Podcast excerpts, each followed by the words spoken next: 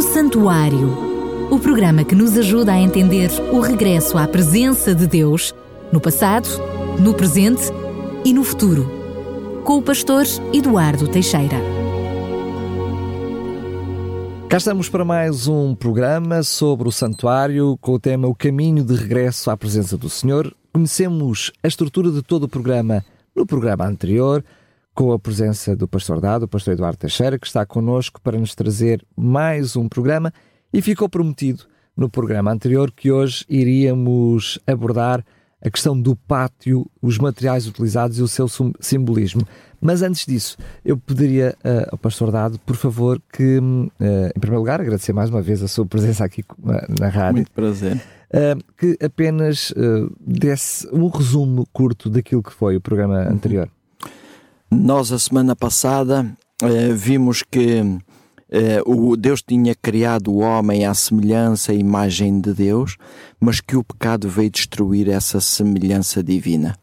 E depois então Deus mandou construir o santuário para que o homem pudesse compreender como é que pode voltar a readquirir essa semelhança divina, e é uma semelhança que ele só vai readquirir se estiver na presença de Deus.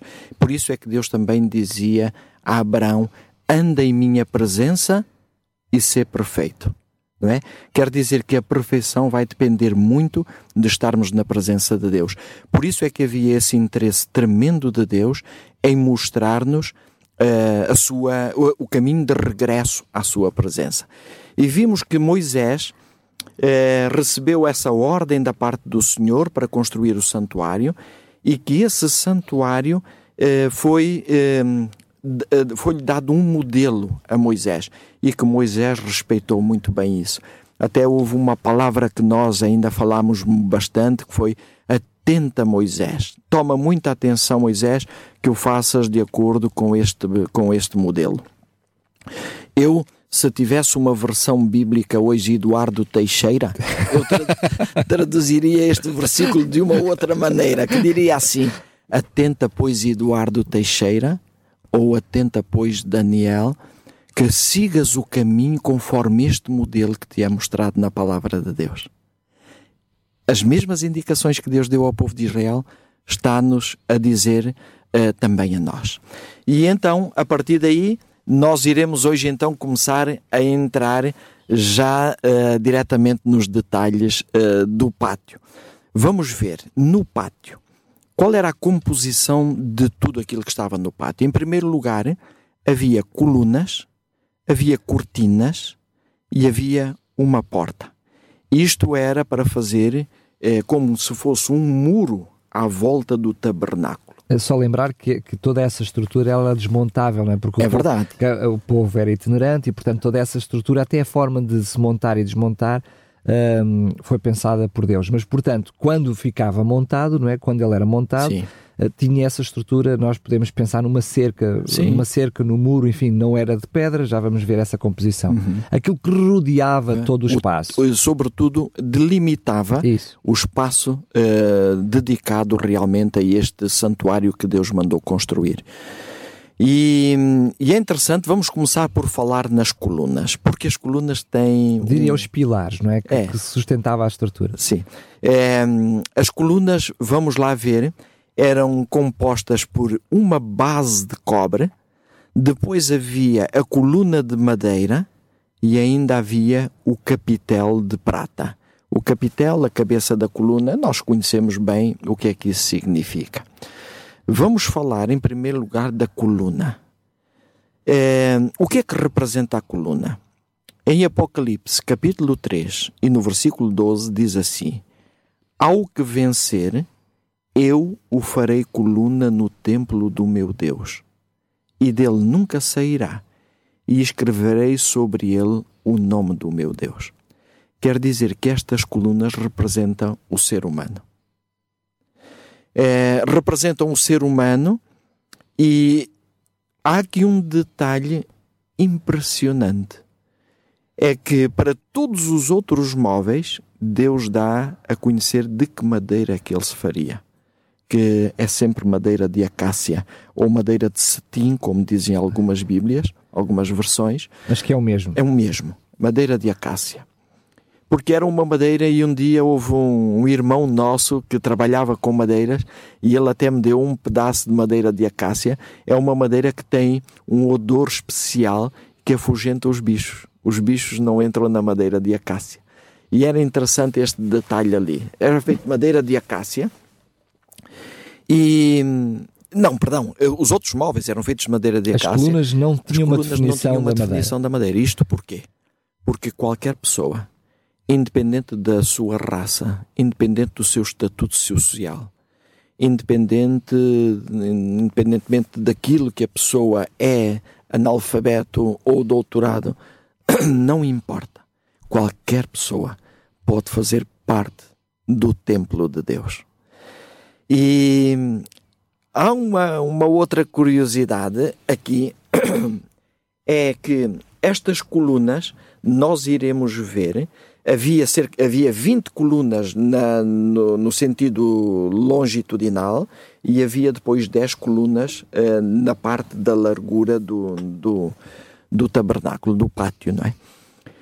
E estas colunas, elas não eram visíveis e nós já iremos ver o porquê que não eram visíveis. Mas estas colunas assentavam numa base de cobre. E esta base de cobre, se nós formos ver, é, ao, sobretudo nas, nas visões de Ezequiel e nas visões do Apocalipse, nós vamos ver que o cobre é um simbolismo de Cristo. Quando o profeta via Cristo em visão, diz que os seus pés eram semelhantes ao latão reluzente ao cobre. Mas existe um texto que eu gostaria de salientar, que é de 1 de Coríntios, capítulo 3, versículo 11, que diz que ninguém pode pôr outro fundamento além do que já está posto, o qual é Jesus Cristo. Quer dizer que esta, esta base de cobre representava Cristo. E então a coluna entrava nesta base de cobre. Nós sabemos que a base de cobre é pesada. E então havia uma base de cobre para cada coluna. Aqui, Daniel, era uma das coisas que eu diria que eu dizia que se fosse eu a fazer o, o santuário ia fazer de uma outra maneira. e até tem alguma lógica. Porquê? Porque aquele santuário estava assente na areia. E era normal que uma pequena base de cobre fosse mais fácil mover-se com na, dentro na, em cima da areia, até com um pouco de vento e tudo, não é? Quando tivesse as cortinas, é, do que se fosse uma base única. Vamos supor, se eu fizesse uma base única com aqueles 100 metros e então de x em x metros eu ia colocando um, umas colunas, era muito mais estável. Só Poderia haver um problema para transportar, haveria, mas, era, mas era mais estável. Haveria, haveria um grande problema na questão do transporte. Mas o principal questão não é essa. A, a principal questão é que aqui cada crente que é representado por a coluna deve ter a Cristo como a sua base. Eu não posso ter a minha base. Ou seja, eu não posso sustentar-me na base de outro. Na é? base de outro, ou na base de uma religião mesmo. Por exemplo, ou de uma igreja. Ou de uma igreja. Eu não posso. Eh, ou até do pastor, sim, sim. fora. Eu não posso dizer que a minha a base da minha fé é a Igreja Adventista. Não posso dizer isso. Não, a minha base é Cristo. Eu só estou dentro da Igreja Adventista porque é uma igreja em que eu reconheço que, pelo meu conhecimento bíblico, é uma igreja que realmente está a cumprir aquilo que a palavra do Senhor diz. Mas a igreja não me salva. Quem me salva é Cristo. Quem diz Igreja Adventista diz qualquer, qualquer outra igreja. Claro. A igreja, portanto, a Cristo deve ser a base de qualquer crente. E nós já vamos ver um detalhe impressionante aqui: é que depois estas colunas todas estavam ligadas, porque nas colunas ainda havia uns colchetes depois. Alguns, algumas versões traduzem por argolas. Havia umas argolas que servia para unir uh, a cortina entre as diferentes colunas, não é? Havia esses colchetes ou essas argolas. Mas ainda vou continuar a falar da coluna, porque em cima da coluna depois havia um capitel de prata. E no livro de Efésios, no capítulo 1, no versículo 22, diz: Sujeitou todas as coisas a seus pés e sobre todas as coisas o constituiu como cabeça da igreja. Nós sabemos que a igreja não é o edifício, isso é o templo. A igreja somos nós, cada um de nós, né? as pessoas que compõem essa igreja. Eu, sozinho, sou uma igreja, porque eu faço parte dessa, desse conjunto de pessoas. Então, isto quer dizer que eu deveria ter a Cristo como a minha base e deveria ter a Cristo como a minha cabeça. E cada coluna deveria ser assim. O que é que isto quer dizer? Que se ao meu lado houver um irmão em quem eu deposito muita confiança e esse irmão um dia falhar na sua fé e abandonar a sua fé, aquilo não me pode afetar a mim porque eu tenho o meu fundamento em Cristo. Não é no irmão A, nem no pastor B, não é em ninguém. O meu fundamento é em Cristo. Se ele falhar, eu estarei com alguma tristeza por ele ter abandonado o povo de Deus. Mas a minha fé vai permanecer porque eu estou fundado em Cristo. Daí a grande importância. E eu vejo que realmente seria um erro tremendo se eu construísse só uma base. não, não poderia fazer isso. Daí a grande importância de Deus ter dito a Moisés: Atenta, pois, Moisés, que o faças conforme a, o modelo que eu te mostrei uh, no monte. Depois vêm as, as cortinas. E as cortinas eram, em primeiro lugar, cortinas de linho fino. É, cortinas de linho fino. E as cortinas de linho fino diz que o linho fino é, é, são, é, é a justiça de Cristo. A justiça de Cristo, porque o linho fino, branco, representa justamente essa justiça de Cristo. Que cobre o crente, curiosamente. E agora vai a cortina que vai cobrir todo o crente. Né? Todas aquelas colunas eram eh, cobertas. Até existem autores, eu não, não posso afirmar isso, Existem autores, porque a Bíblia não nos dá também todos, todos os detalhes, existem autores que dizem que havia uma cortina da parte de fora e outra cortina da parte de dentro. Então, mas o que, o que me importa a mim é da parte de fora. Quando eu olho para o santuário, eu apenas vejo a tal justiça de Cristo. Eu não vejo o crente. O crente deve estar coberto com a justiça de Cristo. A única coisa que se via da coluna é a base e o capitel. É Cristo. Na realidade, o que se via é a plenitude de Jesus. A é? plenitude de Jesus. Quer que... É na base, no capitel e na cortina. E, e isto é muito interessante porque nós, como crentes, não devemos ser vistos. É Cristo que deve ser visto na nossa vida. Logo aqui vem uma outra uh, curiosidade muito, muito interessante e que o, o, apóstolo Paulo e sobretudo o apóstolo Pedro, ele vai dizer também, aliás os dois dizem, que o nosso enfeite não devia ser o exterior, mas devia ser o de um coração verdadeiramente entregue ao Senhor. Eu não posso ser visto quando as outras pessoas olham para mim, não podem dizer Ei, isto é um homem extraordinário ou é uma mulher extraordinária que faz isto, que faz aquilo. Não. As pessoas devem dizer este homem tem um caráter semelhante ao de Cristo. Porquê? Porque Cristo deve ser visto na minha vida. Essa deveria, deveria ser a minha grande preocupação.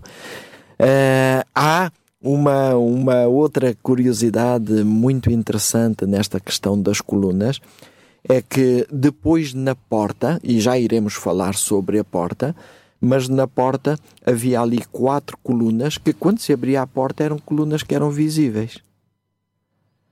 E nós pensamos assim, então e quem é que representavam essas colunas? Com certeza eram os sacerdotes, os dirigentes do povo e tal. Não sei se era, se não era, a Bíblia não explica isso, mas se era, então ainda deveriam ter uma, um maior cuidado, porque estas, estas colunas aqui na porta estavam completamente revestidas de cobre símbolo de Jesus Cristo. Então, eu não deveria ter grande orgulho em ser um dirigente, porque ainda tenho uma maior responsabilidade, que é representar a Cristo de uma forma total. É engraçado ver como é que Deus procura todos estes detalhes, não é? Mas, sobretudo, ver aqui que eu posso ser uma coluna no templo de Deus. Devo ser, não é? Devo ser. Mas se é, isto é, eu só posso ser se eu estiver revestida de Cristo. Havia uma, um outro aspecto interessante, é que as colunas, eh, se estivessem sozinhas, com o tal vento, com a mexida da areia, facilmente elas podiam ir para um lado ou para o outro. Assim, as colunas estando todas ligadas por estas cortinas, era muito mais difícil elas saírem do seu lugar. Mas há aqui uma coisa, como é que é de, de não estou de proximidade, mas é do microfone. então o que é que eu queria, o que é que eu queria dizer aqui? É, eu, a minha amizade com a, a, a pessoa que está ao meu lado, só vai ser possível ser uma amizade duradoura se eu estiver ligado através de Cristo.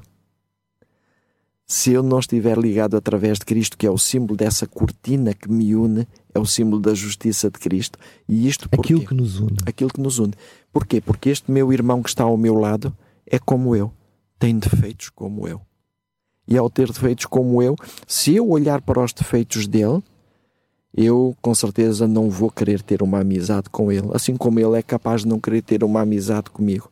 Mas se eu estiver unido em Cristo, eu já vou conseguir ser amigo dele, porque nos defeitos dele eu vou conseguir pensar: olha, ele é como eu, precisamos de estar escondidos em Cristo.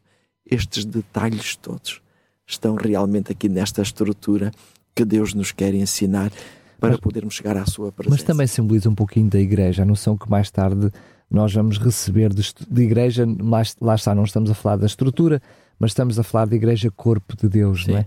Ou seja, aquela necessidade que, que Deus nos dá de que, como igreja, é mais fácil suportar os tempestades, a areia do deserto e o vento. É? Exatamente, é? como estando todos juntos, não é? E aliás, o próprio Cristo, porque quando nós olhamos para aquilo, vemos apenas uma cortina, não é várias cortinas. E aquilo que próprio Jesus dizia, que eles sejam um, assim como eu e tu somos um. Então, eu deveria ter esta noção de união de todas as colunas, porque elas representam só uma peça do santuário. Não são várias peças. Quando está tudo junto, representam uma peça que é realmente uh, a cortina. E isso é interessante. Depois vem então a porta. E sobre a porta também há muita coisa a dizer. Em primeiro lugar, uh, o que é que representa a porta? João 10, 7 e 9 vai dizer: Tornou, pois, Jesus a dizer-lhes: Eu sou a porta. Se alguém entrar por mim, salvar-se-á, e entrará e sairá e achará pastagens. Quer dizer que Cristo é a porta. Há aqui uma curiosidade. Só há uma entrada para poder chegar à presença de Deus. E essa entrada é Cristo. Mais nenhuma. Há um aspecto que nós poderíamos aqui considerar. Esta era uma outra modificação que eu faria se fosse o arquiteto do santuário, porque havia. Um, o, o, o povo de Israel estava distribuído de uma forma verdadeiramente ordeira à volta daquele Fantástico. santuário. Havia três tribos ao norte, três tribos ao sul, três tribos ao oriente e três tribos ao ocidente. Eu, se vivesse ao Ocidente, eu diria, então, mas por que razão é que a porta deve estar do lado oriental? Eu também gostaria de ter uma porta aqui do meu lado. Era muito mais fácil nós entrarmos por aqui do que estarmos a dar a volta toda para entrar pelo outro lado. E os que viviam ao norte ou ao sul também queriam uma porta ali.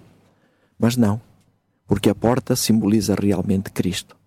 Cristo é o único acesso que nós temos à presença de Deus. Fantástico. Mais um detalhe curioso: se nós pudéssemos chegar até Deus através dos apóstolos, então haveria 13 portas. É? ou, pelo menos, ou pelo menos quatro, não é? Para, em cada lado, porque, mas enfim, haveria uma porta para cada uma tribo. porta para cada, para cada, para cada povo, sim, para cada tribo, ou uma porta para cada apóstolo, e a porta de Jesus seriam 13 portas. Mas não, não há. Só, só há uma porta. Eu só não percebi, peço desculpa, se chegou a dizer, se eu que não percebi, uh, diz que até aí alteraria alguma coisa. O que é que alterava? Era por várias ah, portas. punha várias portas. Várias portas. Mas eu ia distorcer o sentido, o sentido, do santuário. Quer dizer que ele perdia a sua noção. A porta já não era por Cristo. Eu li um dia uma história muito, muito interessante uh, de alguém que visitou Israel e numa, uh, numa noite ele quis passar uma noite com os pastores no campo para compreender bem como é que era aquilo. E então, quando chegou a noite, diz que os pastores recolheram o gado e puseram num pequeno redil que eles tinham lá, eh, o gado entrou todo lá para dentro, mas não tinha porta. E aquela pessoa ficou a estranhar. Então, mas vocês metem aí o gado e não tem porta? Quer dizer que eh, os animais podem sair daí dentro, ou se vier um animal feroz, pode entrar aí e levar algum, comer algum animal que esteja aí. E diz que esses pastores começaram-se a rir e disseram: Não, não, a porta somos nós. Quando chega a noite, nós nos deitamos aqui ao lado da porta. Se alguma ovelha quiser sair, terá que passar por cima de nós. e nós damos por isso. Se houver algum animal que queira entrar, tem que passar por nós e nós damos por isso. Cristo é a porta. Nós não, não podemos sair nem entrar sem Cristo. Note que somos nós que estamos a entrar. É por isso mesmo, é por isso que Jesus diz a determinado momento: é, ninguém pode arrebatar as minhas ovelhas da mão do meu Pai, porque Ele é mais poderoso do que todos. Então Cristo é verdadeiramente a porta. Fantástico. E era aqui que nós deveríamos ter esta noção clara da, da porta, eh, destas colunas, para que depois então pudéssemos compreender exatamente o que é que Deus nos quer dizer. E nós começamos a ver já nesta, nesta situação aqui da porta, eh, que da, da, porta e das colunas, que aquilo que Deus está é a envolver-nos a nós, mas dar-nos logo a primeira noção de que para eu entrar, para chegar à presença de Deus, tem que ser através de Cristo. E é aí que depois vai aparecer o primeiro móvel. Quando nós entramos na porta e o santuário, queremos ir em direção ao santuário, ao tabernáculo propriamente dito, é impossível nós passarmos sem passarmos pelo altar dos holocaustos. Algo certamente que nos vai demorar algum tempo, eu sei, sobretudo, que, que, que o pastor Dado tem um carinho muito especial por este mobiliário em concreto, mas antes disso, porque eu acho também pertinente, hum, eh, muito pertinente, tem a ver com a posição da própria porta e para onde ela estava orientada. Sim, exatamente. Porque quando nós entrávamos, ficávamos de costas para, para o, sol, sol, digamos que numa representatividade de abandonar tudo aquilo que são os nossos ídolos, aquilo que nos afasta exatamente. de Jesus, não é? Exatamente. É, a porta, a porta do santuário estava virada para, para o Oriente. O Oriente. Né? E nós até a princípio devíamos dizer, então, mas a porta virada para o Oriente está a indicar que era o Sol. Mas não, porque quando o adorador entrava, ficava de costas para o Sol, não é? E isso mostra que realmente até aí eh, eh, Deus teve esse cuidado, porque realmente naquela altura havia muitos povos que tinham vários deuses e, e o Sol era um dos maioritários, era um dos, um dos maiores deuses que havia. É? é? Deus é impressionante é. e hoje continua a ser assim, não é? Ou seja, nós não podemos querer, ao mesmo tempo, no nosso, no nosso dia a dia cristão, ser verdadeiros cristãos e seguidores de Jesus Cristo, não é? Estar na presença de Jesus e, ao mesmo tempo, uh, irmos adorando outros deuses, não é? Preocupando-nos com outras coisas que nos afastam, uh, de, Deus. de, Deus. Portanto, é. ainda hoje isso devia ser algo que nós temos que perceber. Ou seja, não é só queremos Sim. estar na presença de Jesus. O que é que eu tenho que abdicar na minha vida para realmente estar na presença de Jesus, não é? Isso é muito interessante, Daniel, aquilo que tu estás a dizer, mas esse vai ser um dos, um dos detalhes que Deus nos vai falar através da pia de cobre. É verdade. É Deus vai nos mostrar aí é, realmente a importância de nós abdicarmos das coisas que, que gostamos nós. Mas esse aí não será ainda para, para hoje. Eu hoje iria só introduzir o altar dos holocaustos porque a parte depois que eu gostaria de falar é, com certeza deixaríamos para a semana que vem o próximo programa, porque não queria parti-lo. e também não, não quero de maneira nenhuma cansar uh, muitos ouvintes, mas introduzir só o altar dos holocaustos e sacrifícios. Uh, em primeiro lugar, ele era quadrado, uh, era feito de madeira da cássia e todo coberto de cobre. E todos os utensílios que eram usados ali, as pás, as tenazes, tudo, era tudo em cobre. E isso mostra que eh, como já vimos, o cobre era um simbolismo de Cristo, não é? E todos os sacrifícios ali realizados eram um tipo de sacrifício de, do tipo de sacrifício de Jesus Cristo. E apontavam para o seu próprio sacrifício. Apontavam para o sacrifício de Jesus. Haverá coisas muito interessantes que nós iremos analisar, analisar aqui.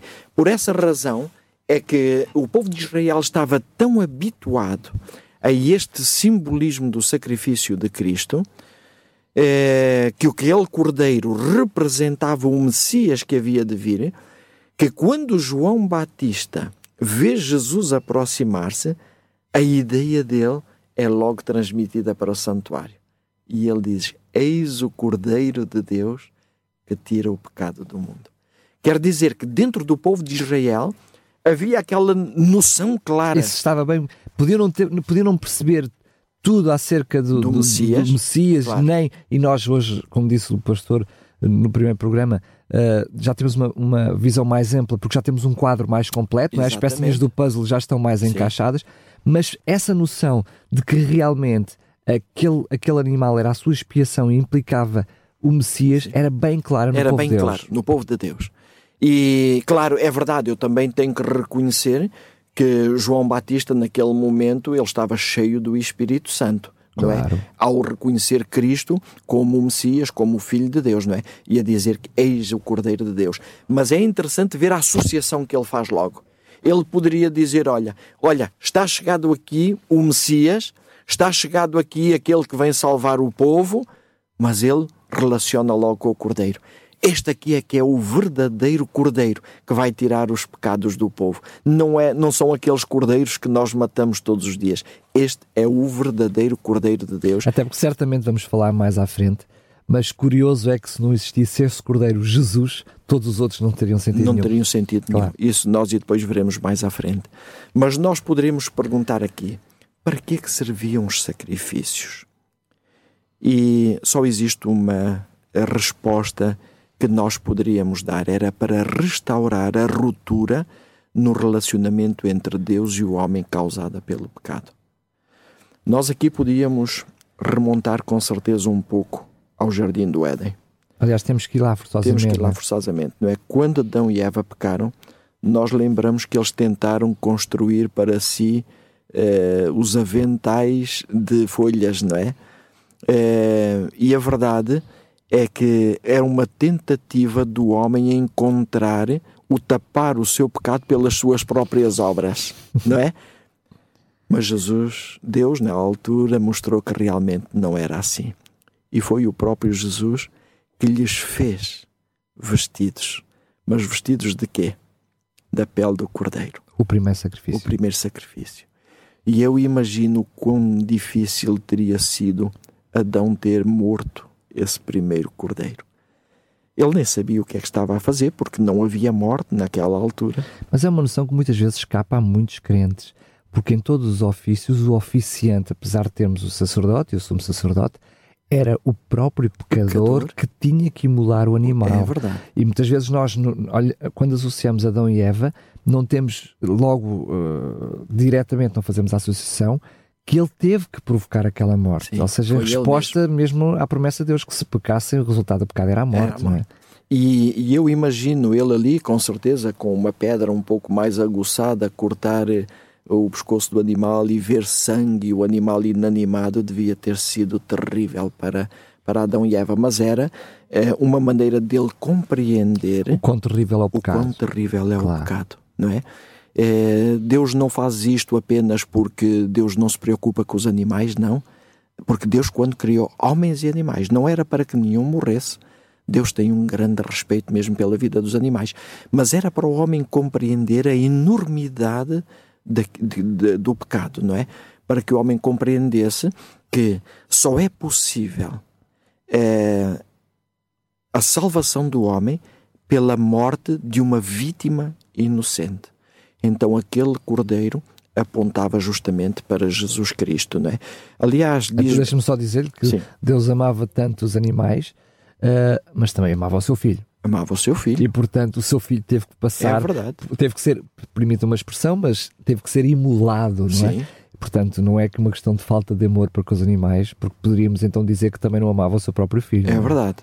É verdade. E, e o, o livro de Hebreus, mesmo ele nos vem dizer no capítulo 9, versículo 22, que sem derramamento de sangue não há remissão de pecados.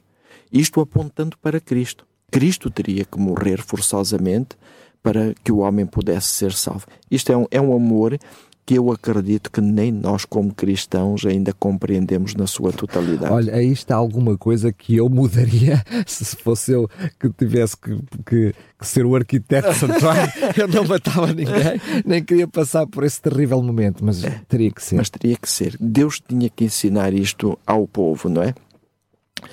O sistema sacrificial destinava-se a apontar para a morte de Jesus em favor da humanidade mas pretendia mostrar também que Deus tinha um plano através do qual os pecadores podiam ser perdoados, purificados e aceites pelo Senhor mediante a sua graça. A noção de que é mau, é terrível o pecado, mas mesmo assim há uma solução. Há uma mas solução, mesmo assim sim. há uma alternativa. Há uma, há uma alternativa clara a isso que o Senhor nos quer Não dizer. significa podem pecar à vontade, mas porque pecaram, eu eu, mais uma vez, tomei a iniciativa de arranjar um plano, um plano. para restaurar o nosso relacionamento. E, é, e era isso mesmo.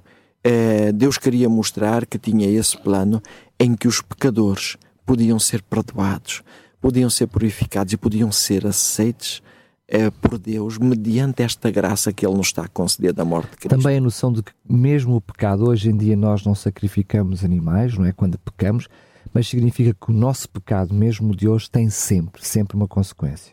Muita, e às vezes várias consequências, não é? E consequências desastrosas, mas mesmo assim Deus encontra a solução. Amém. E nós iremos ver uh, depois qual é essa solução. Mas servia para mostrar que o custo do pecado era realmente a morte de uma vítima inocente. E essa vítima inocente era Cristo, não é? procurava mostrar a futilidade das nossas obras pessoais para nos salvarmos. Isso é muito interessante. Não, é? não há cá folhas que nos possam não, não livrar do, da nossa condição pecaminosa. O homem tentou cobrir a sua nudez, a sua vergonha. E muitas vezes nós também tentamos cobrir a nossa vergonha com as nossas desculpas. Além deles é? cobrirem, também se desculparam, não é? A culpa é da mulher é, que te modesta, é a culpa é, da serpente, não é? É isso. E nós mesmo. hoje em dia fazemos um pouco. Fazemos, fazemos claro. a mesma coisa, nós não somos diferentes, não é? É... Em última análise, desculpa interromper, em última análise até culpamos a própria tentação. Ah, foi a tentação, Sim. fui, fui tentado, Aliás, consegui resistir. Quando, quando Adão e Eva disseram aquilo, o que é que eles estavam a tentar dizer a Deus? A culpa é tua. A culpa é tua, Senhor. Fostes tu que criaste uh, isto, Senhor. Foste tu que criaste esta mulher que tu me deste, Senhor. E a mulher estava a dizer, foste tu que criaste a serpente. É? A culpa é sempre de Deus, não é? Ainda bem que Deus disse, esperou que cada um sentisse falta de uma companheira. É verdade. Porque senão é a culpa ainda era maior. É, é isso mesmo. e uma outra pergunta que nós podemos fazer aqui e que muitas pessoas se fazem, e eu reconheço isso, e há mesmo há momentos que tu dizias que se tu fosses o arquiteto não matarias animal nenhum, não é? Nós perguntamos, não era muito cruel matar animais inocentes? Claro, claro que, era. que era, claro que era. Mas o pecado é de tal maneira ofensivo aos olhos de Deus que para salvar o homem, diz o texto de Romanos 8:32, o próprio filho de Deus não foi poupado. Claro. O próprio filho de Deus não foi poupado. O próprio Deus. O próprio Deus. O próprio Deus. É isso mesmo. Havia aqui neste altar vários tipos de sacrifícios havia as libações, havia a oferta de manjares, havia sacrifícios pelo pecado, sacrifícios eh, de gratidão também. Mas eh, claro que não vamos falar deles todos, não nem seria nem seria talvez oportuno falar deles, mas aquilo que eu gostaria de falar era sobretudo de um sacrifício que era chamado ali, eh, aliás, de dois sacrifícios, mas um sobretudo que era o sacrifício contínuo ou diário. Por que ele era chamado contínuo? Porque ele era feito todos os dias, da parte da manhã um e da parte da tarde outro. Quer dizer que continuamente havia aquele sacrifício. E o que é que era este sacrifício? Não era, é, era um sacrifício por todo o povo, por todo o povo. Não era o sacrifício de algum pecador que tivesse cometido algum pecado e viesse ali agora. Que esses também existiam, também claro. existiam, e é desses que eu irei falar a seguir também. Mas era um sacrifício que era o próprio sacerdote que o fazia, mostrando eh, vários aspectos importantes desse sacrifício. Em primeiro lugar, era a consagração diária da nação a Deus.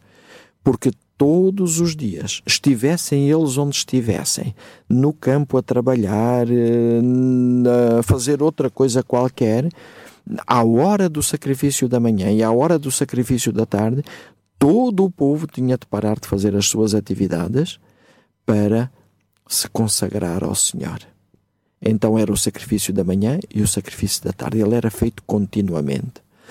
Mas este sacrifício mostrava também a dependência do sangue de Cristo. Que era, todas as pessoas teriam que sentir que eles não podiam fazer nada para se salvar. Continuamente precisavam de, Jesus. Continuamente precisavam de Cristo para se salvar. E essa, eu, eu coloquei isso aqui de uma outra maneira, que era para mostrar que a graça redentora de Cristo estava continuamente disponível para redimir o pecador arrependido. Eu gosto muito disto. A graça redentora de Cristo estava continuamente disponível para redimir o pecador arrependido.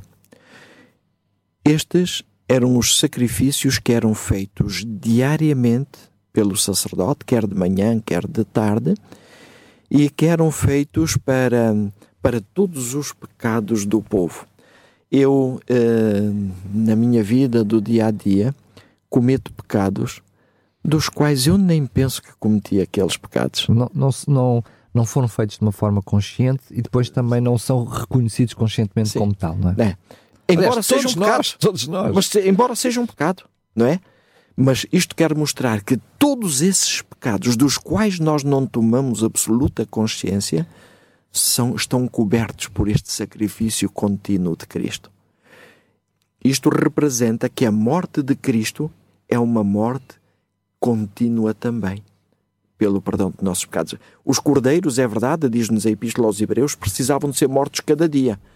Mas a partir de Cristo, não. A morte de Cristo é uma morte que tem, é, como é que eu poderia dizer, uma morte que tem efeito para os homens do passado, que têm feito para os homens do presente e que têm feito para os homens do futuro.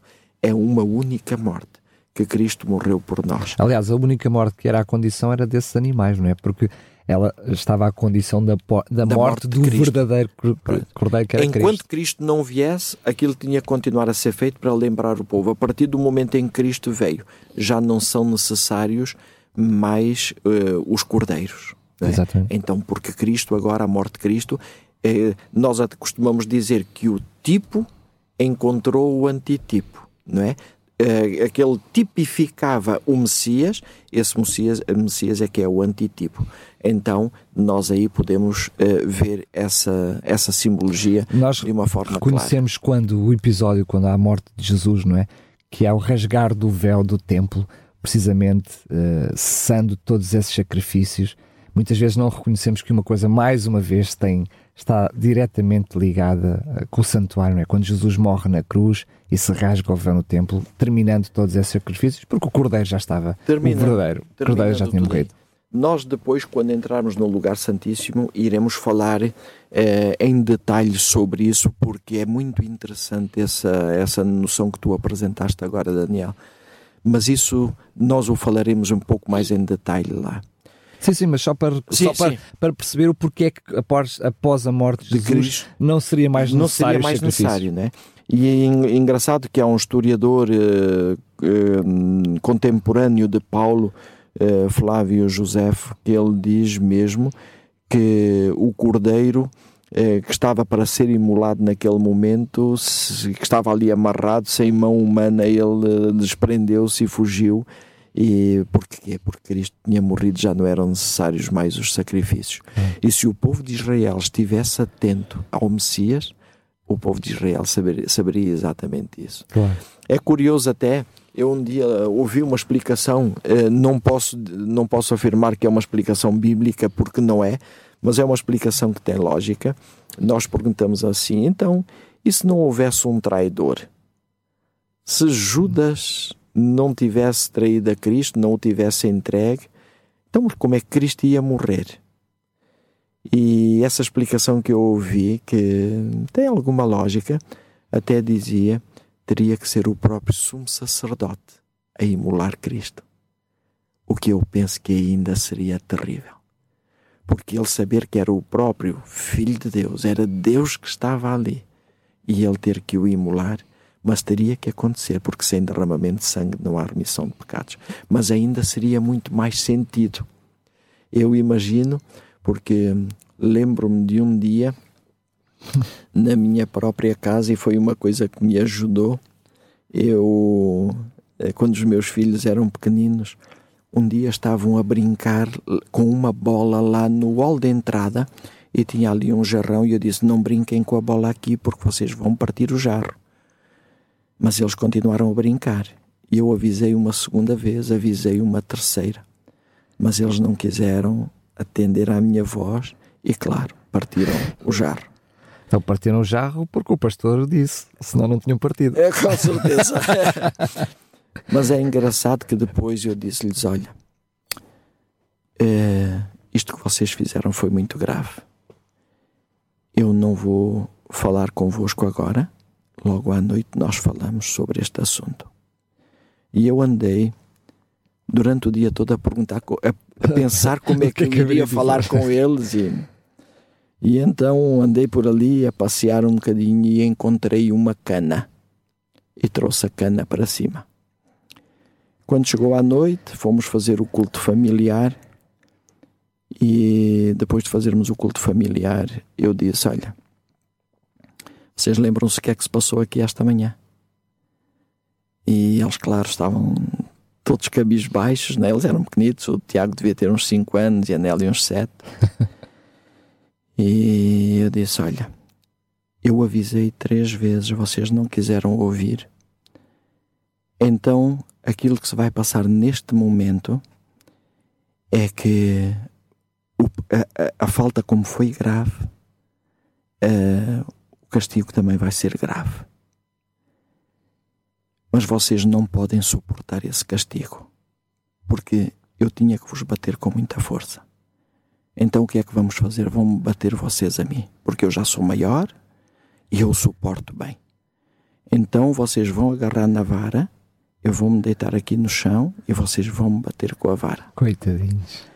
E então o que é que aconteceu? Eu tirei a minha camisa, foi engraçado, dei-lhes a vara para a mão e eles a chorar, a claro, chorar, claro, né? e a dizer, papá, tu não, não, não foste o culpado, tu não foste o culpado. E eles agarravam na vara e batiam, mas batiam sozinhos, devagarinho. Tocavam só. E eu disse: não, tem que ser com muita força, tem que ser com muita força. Mas eles, claro que não conseguiram. Então, pronto, eu e depois aproveitei e disse: olha, é, isto é aquilo que Cristo fez por nós.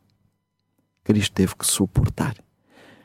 Mas eles ali sentiram muito porque eram eles que iam bater. Claro, era Sabendo que eu estava inocente se fosse o próprio sumo sacerdote a ter que imolar Cristo, o povo iria sentir muito mais, o povo e o próprio sumo sacerdote.